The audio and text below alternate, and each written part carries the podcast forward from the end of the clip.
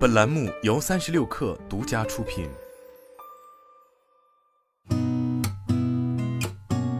八点一刻，听互联网圈的新鲜事儿。今天是二零二三年五月三十号，星期二，早上好，我是金盛。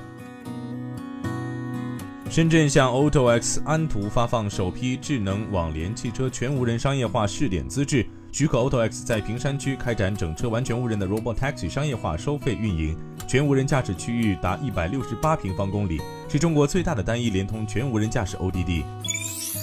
此前离开信野科技加入蚂蚁集团的顾明，近日回归信野科技，担任印尼业务 CEO，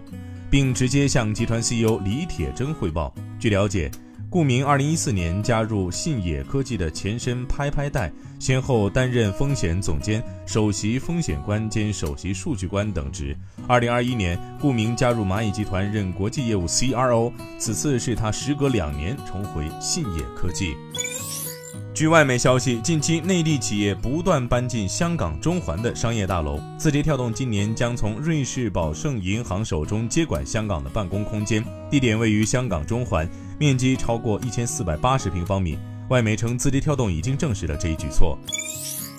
代工大厂和硕宣布与英伟达合作，将最新的人工智能驱动的瑕疵检测和数字孪生技术导入其工厂。和硕的创新人工智能驱动的工厂自动化工作流程将使用英伟达 Metropolis 框架。英伟达构建与执行工业数字化应用程序的开发平台 Omniverse 来开发、部署和管理质量控制解决方案，节省成本，提高生产效率。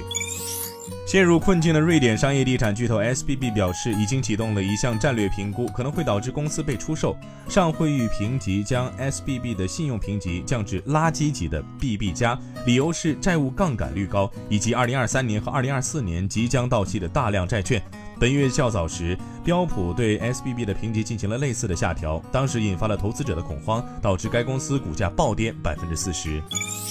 菜鸟国际快递推出六幺八多重物流升级措施，为此，菜鸟提前部署海陆空优势干线资源，保障商家发货时效。为助力中小跨境商家出海，菜鸟一键起揽服务持续优化中，上门揽收服务可覆盖全国两百多座城市。